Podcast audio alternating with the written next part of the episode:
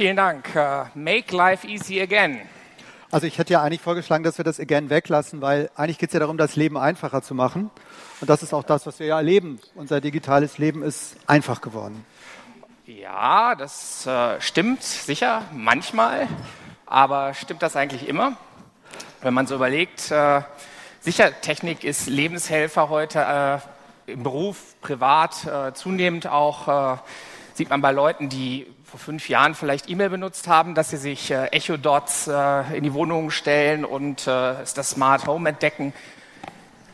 Es ist sicherlich eine Entwicklung da, aber das stellt natürlich vielleicht auch andere Anforderungen an die Nutzer und ähm, deren Kenntnisse, Fähigkeiten, aber auch an die Zeit, äh, die wir da investieren wollen, um all diese nützlichen Helfer äh, auch wirklich nur nützlich für uns am Ende zu haben. Bei mir jedenfalls ist das relativ komplex.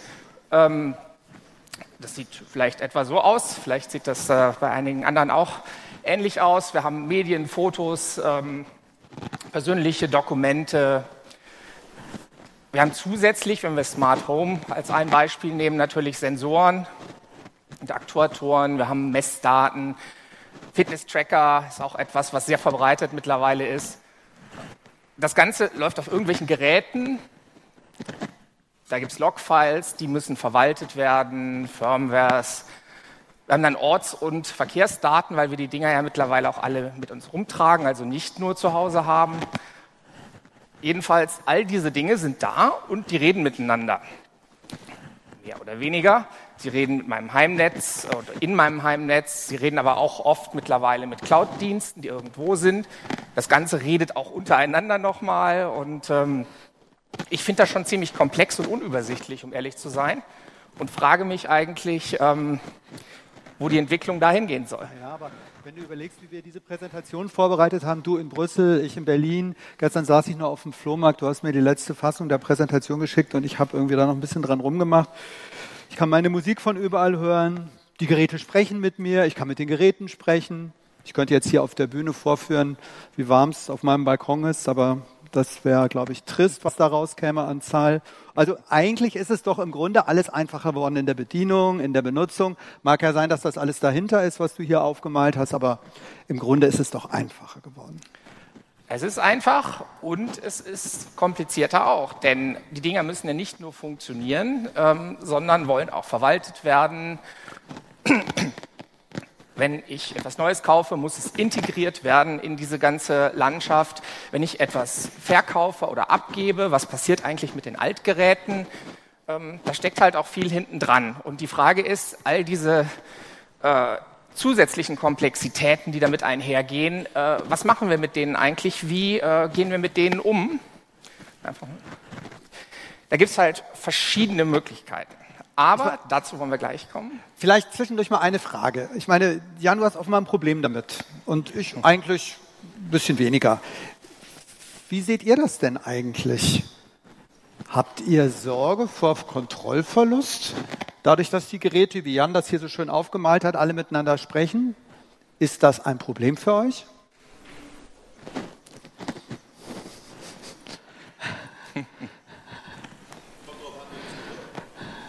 Kommt darauf an, wem es gehört. Wem das, wem das Gerät gehört oder wem die Daten gehören? Oder? Für mich. Sam? Äh, für mich ist die Thematik eher, die, da die Komplexität so hoch geworden ist, muss ich auch für mich gucken, tagtäglich, wie priorisiere ich und wie ordne ich und wo lege ich ab. Also es ist wie äh, eine digitale Bibliothek, so, solche Themen halt. Dann habe ich verschiedene Datenverträge als das, was ich stehen habe. Und ich muss das anfangen zu priorisieren, sonst wird es zu chaotisch. Okay, danke. Wie ist das bei dir? Ja, ich komme so ein bisschen aus der technischen Ecke und ähm, ich habe also schon länger so die Sorge, dass wenn ich meine Daten irgendwie bei einem mir unbekannten Anbieter lasse, vielleicht sogar der das mir kostenlos anbietet, der muss ja auch ein Geschäftsmodell haben. Ähm, zum einen frage ich mich, was macht er mit den Daten, zum anderen frage ich, wie viel Geld hat er für Sicherheit übrig. Ähm, das fängt bei E-Mail an äh, und hört bei Smart Home dann halt bei den Daten meines Stromverbrauchs auf. Mhm. Äh, ich selbst habe jetzt als Techniker die Möglichkeit, mir sozusagen privat was zu basteln. Ja, es gibt freie Software, mit der man sich halt selbst seine Dienste basteln kann und so weiter. Äh, ich stelle allerdings fest, dass ich damit leider so ein bisschen in eine soziale Ausgrenzung komme. Ja, wenn ich mich WhatsApp verweigere, ähm, wenn ich mich äh, Dropbox verweigere, dann fehlen mir Kommunikationskanäle heutzutage. Mhm. Okay. Vielleicht noch eine Wortmeldung, aber ich ahne, es gibt doch einen Bedarf für unsere Fragestellung. Hallo? Ja.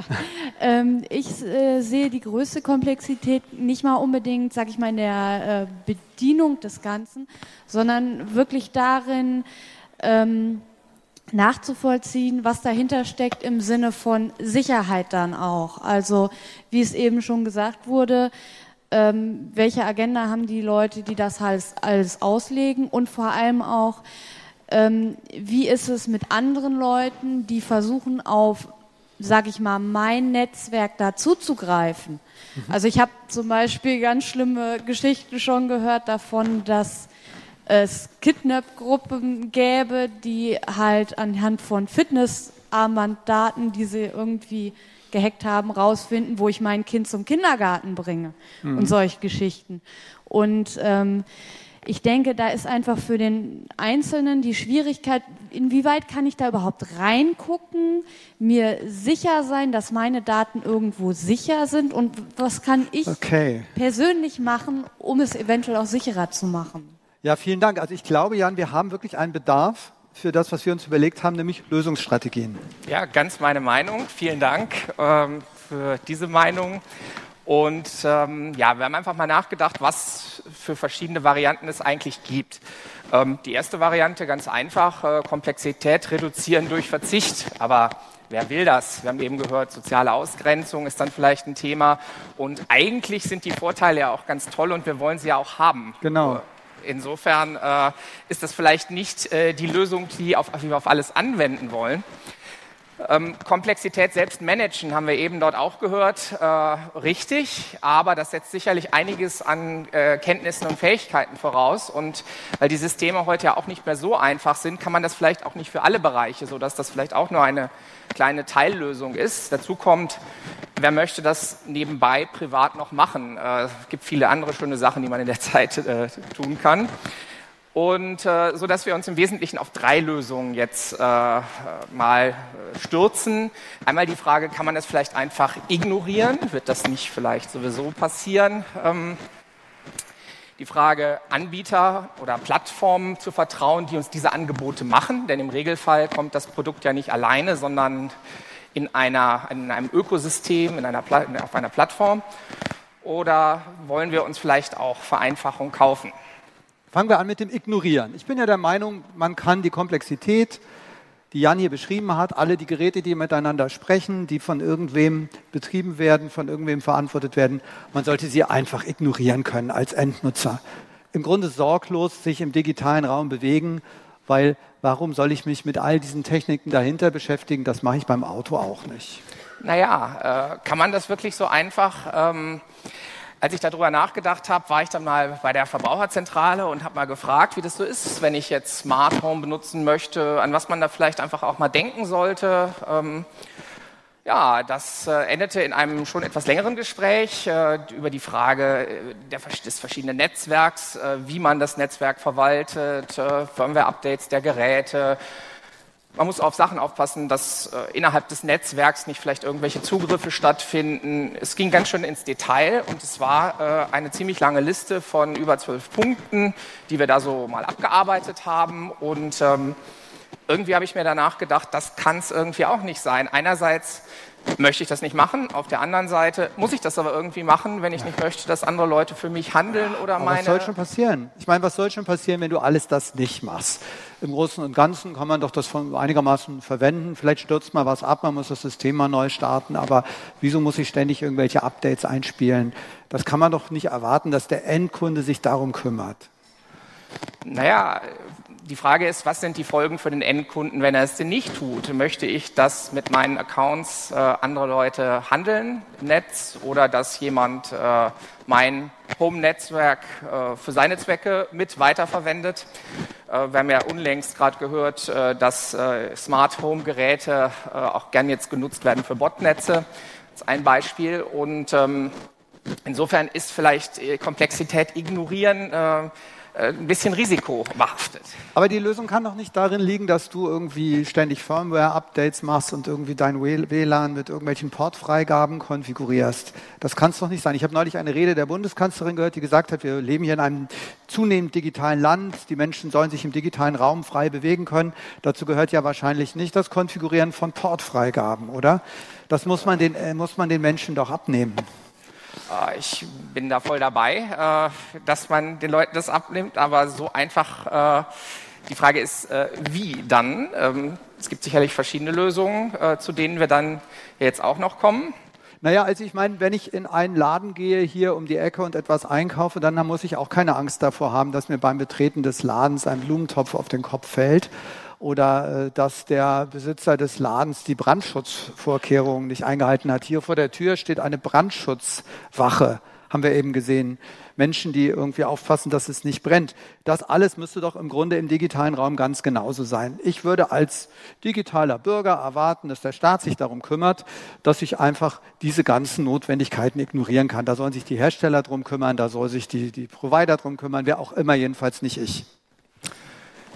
Möchtest du, dass der Staat sich um alle deine Geräte und dein Home-Netzwerk kümmert? Ich meine, um sich darum kümmern zu können, gehört dann ja schon auch eine relativ detaillierte Kenntnis dazu, äh, beziehungsweise bestimmte Vorschriften, äh, die gut, auf so etwas zugreifen.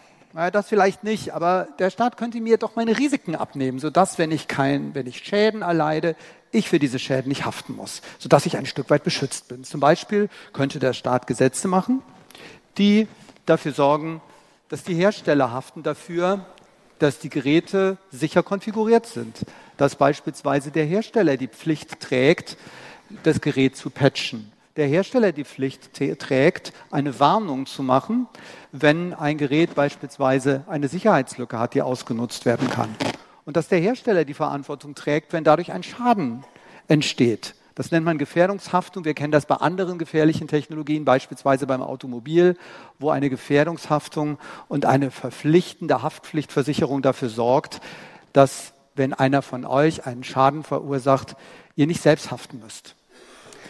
Der Staat könnte mit Gesetzen dafür sorgen, dass die Provider eine Schutzpflicht haben. Schließlich gibt es Unternehmen, die mich mit dem Netz verbinden, die dafür sorgen, dass ich überhaupt das Netz nutzen kann, die, man sagt, Garantenstellung haben, die ein Stück weit Verantwortung für mich übernehmen sollten, die könnten sich darum kümmern, dass meine Systeme sicher sind.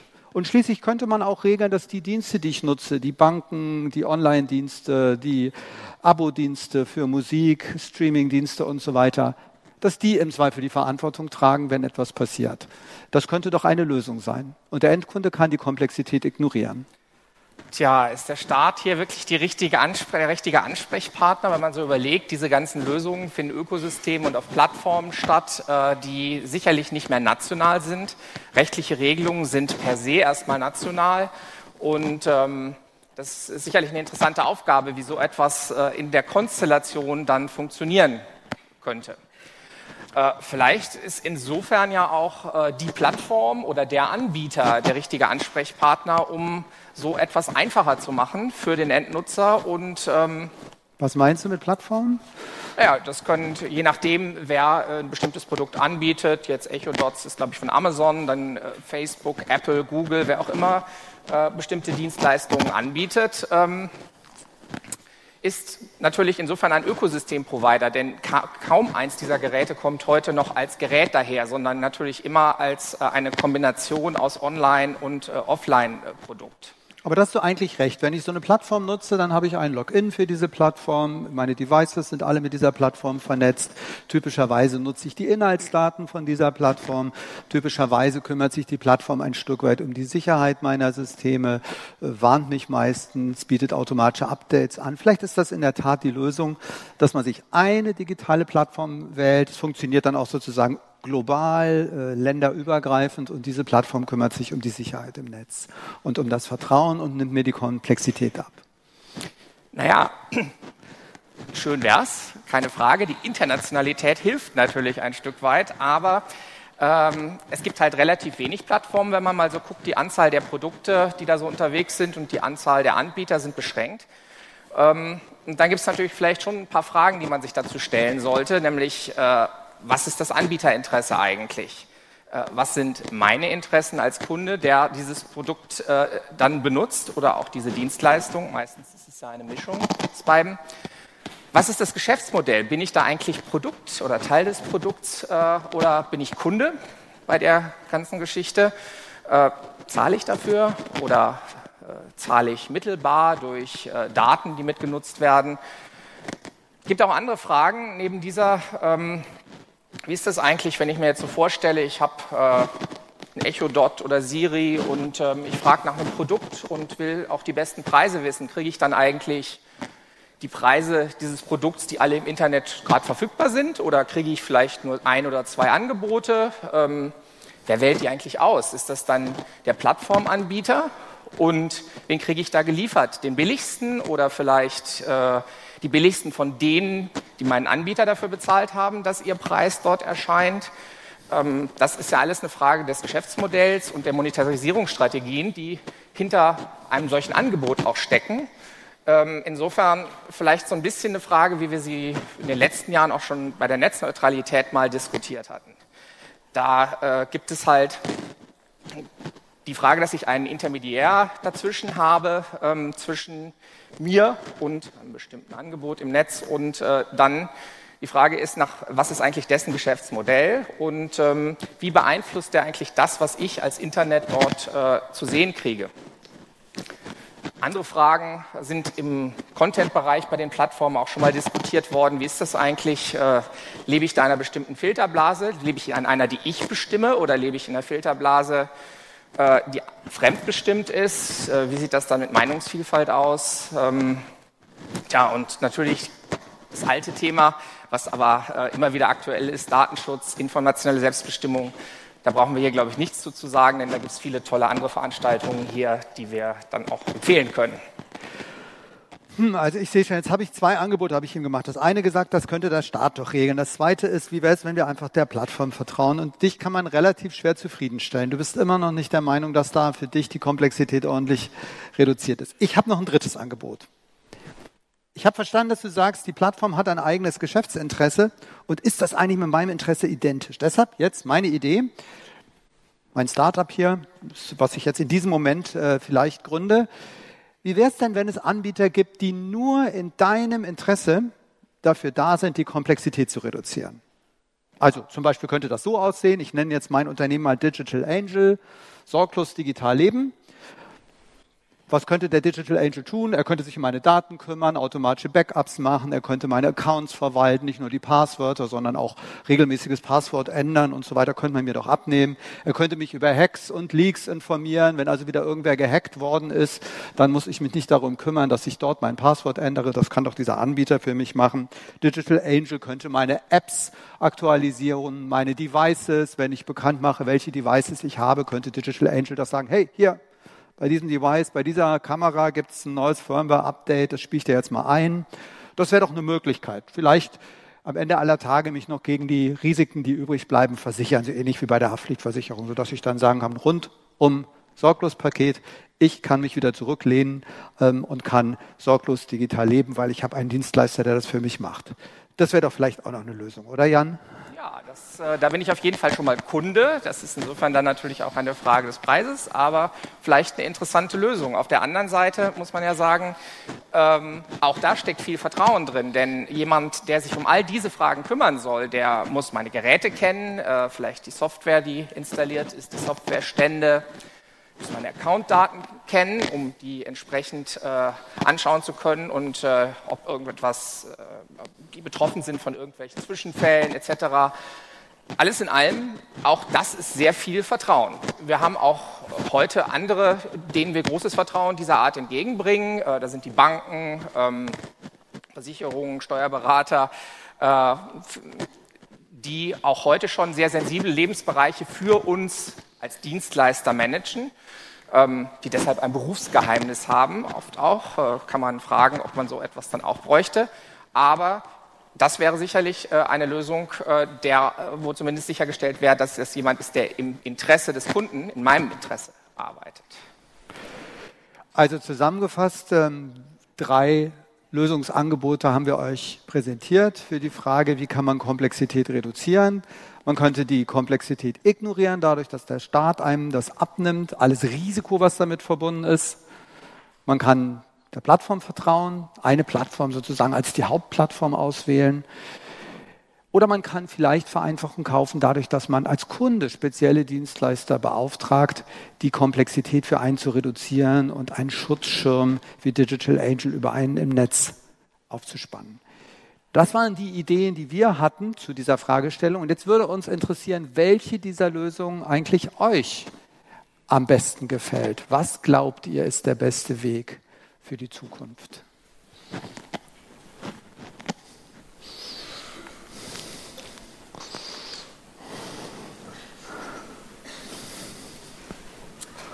Ja, hallo. Ähm, also ich bin mit keiner der drei Möglichkeiten irgendwie ganz zufrieden. Ich habe mir zu Hause eine äh, kleine private Netzwerklösung eingerichtet mit Synology und kann darüber selbst bestimmen, ob ich Port, Ports freigebe und darüber komplett, also von überall auf der Welt zugreife und muss da weder irgendjemanden drauf Zugriff gewähren, weder dem Staat noch irgendeiner Firma, die da quasi die Dienstleistung für mich erbringt, das sicher zu machen.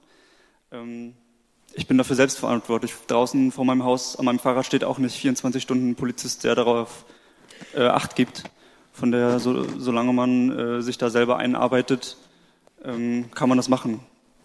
Also ich, äh, ja, meine Anmerkung dazu. Okay, danke. Andere Meinungen? Ja, ich meine, äh, wenn wir jetzt über Synology sprechen, dann sind wir auf jeden Fall schon beim Punkt Plattformvertrauen, weil ich muss immerhin Synology vertrauen, äh, dass die die Plattform sicher machen.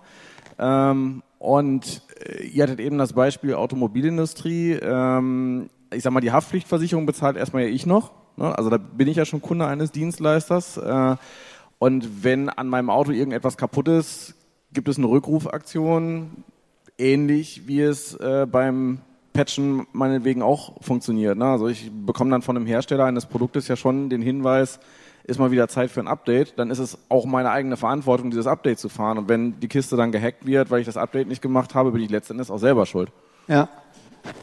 Es gibt ja real Überlegungen, auch im politischen Raum, auch in Brüssel, ob man nicht vielleicht alle Geräte, die mit dem Internet verbunden sind, mit so einer Art Pflicht, Haftpflicht oder Sorgfaltspflicht des Herstellers verbindet. Weitere Meinung dazu?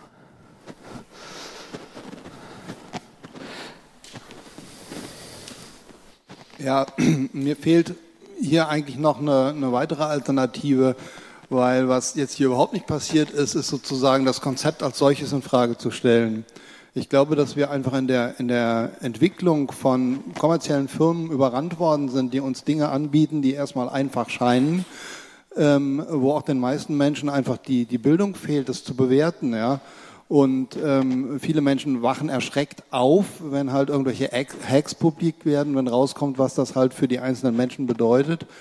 Ähm, und ich habe bei vielem schon von vornherein ein schlechtes Gefühl gehabt. Was wir machen, ist, dass wir halt Daten in großen Mengen Anbietern zur Verfügung stellen, was dazu führt, dass wir da halt einen einzelnen verwundbaren Punkt haben, der für Hacker auch interessant ist. Wenn man diese ganze Komplexität mehr in die einzelnen Wohnungen verfrachten würde, dann würde das für einen ähm, Hacker bedeuten, dass er jede Wohnung einzeln angreifen muss.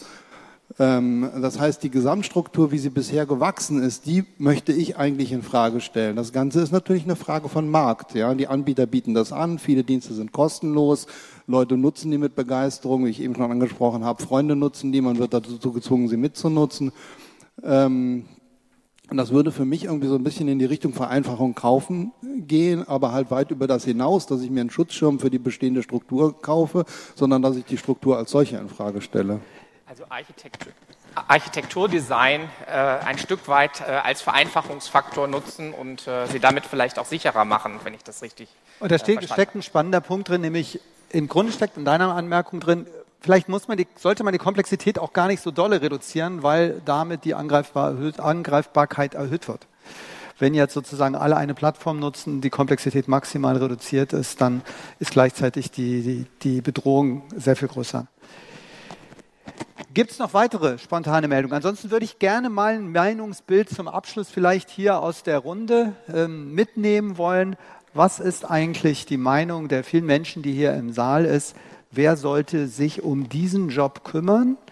Ist es der Staat, Stichwort Komplexität reduzieren. Zweitens sind es eher die Plattformen, wo jeder sich eben die Plattform seines Vertrauens aussucht. Oder drittens setzen wir eigentlich mehr auf spezialisierte Dienstleister, die in ihrem Interesse, in deinem Interesse sich darum kümmern, dass man sich im Netz sorglos bewegen kann. Wer meint Komplexität reduzieren? Der Staat? Spannend. Ganz wenige. Wer meint die großen Plattformen, die marktbeherrschend sind, die das Netz beherrschen, global? Okay. Und wer meint, es ist eigentlich eher etwas, wo man spezialisierte Unternehmen im Dienst des Kunden braucht? Okay, ich sehe, mein Geschäftsmodell geht auf. Vielen Dank. Herzlichen Dank für eure Teilnahme an dem Talk und noch viel Spaß auf der Republika.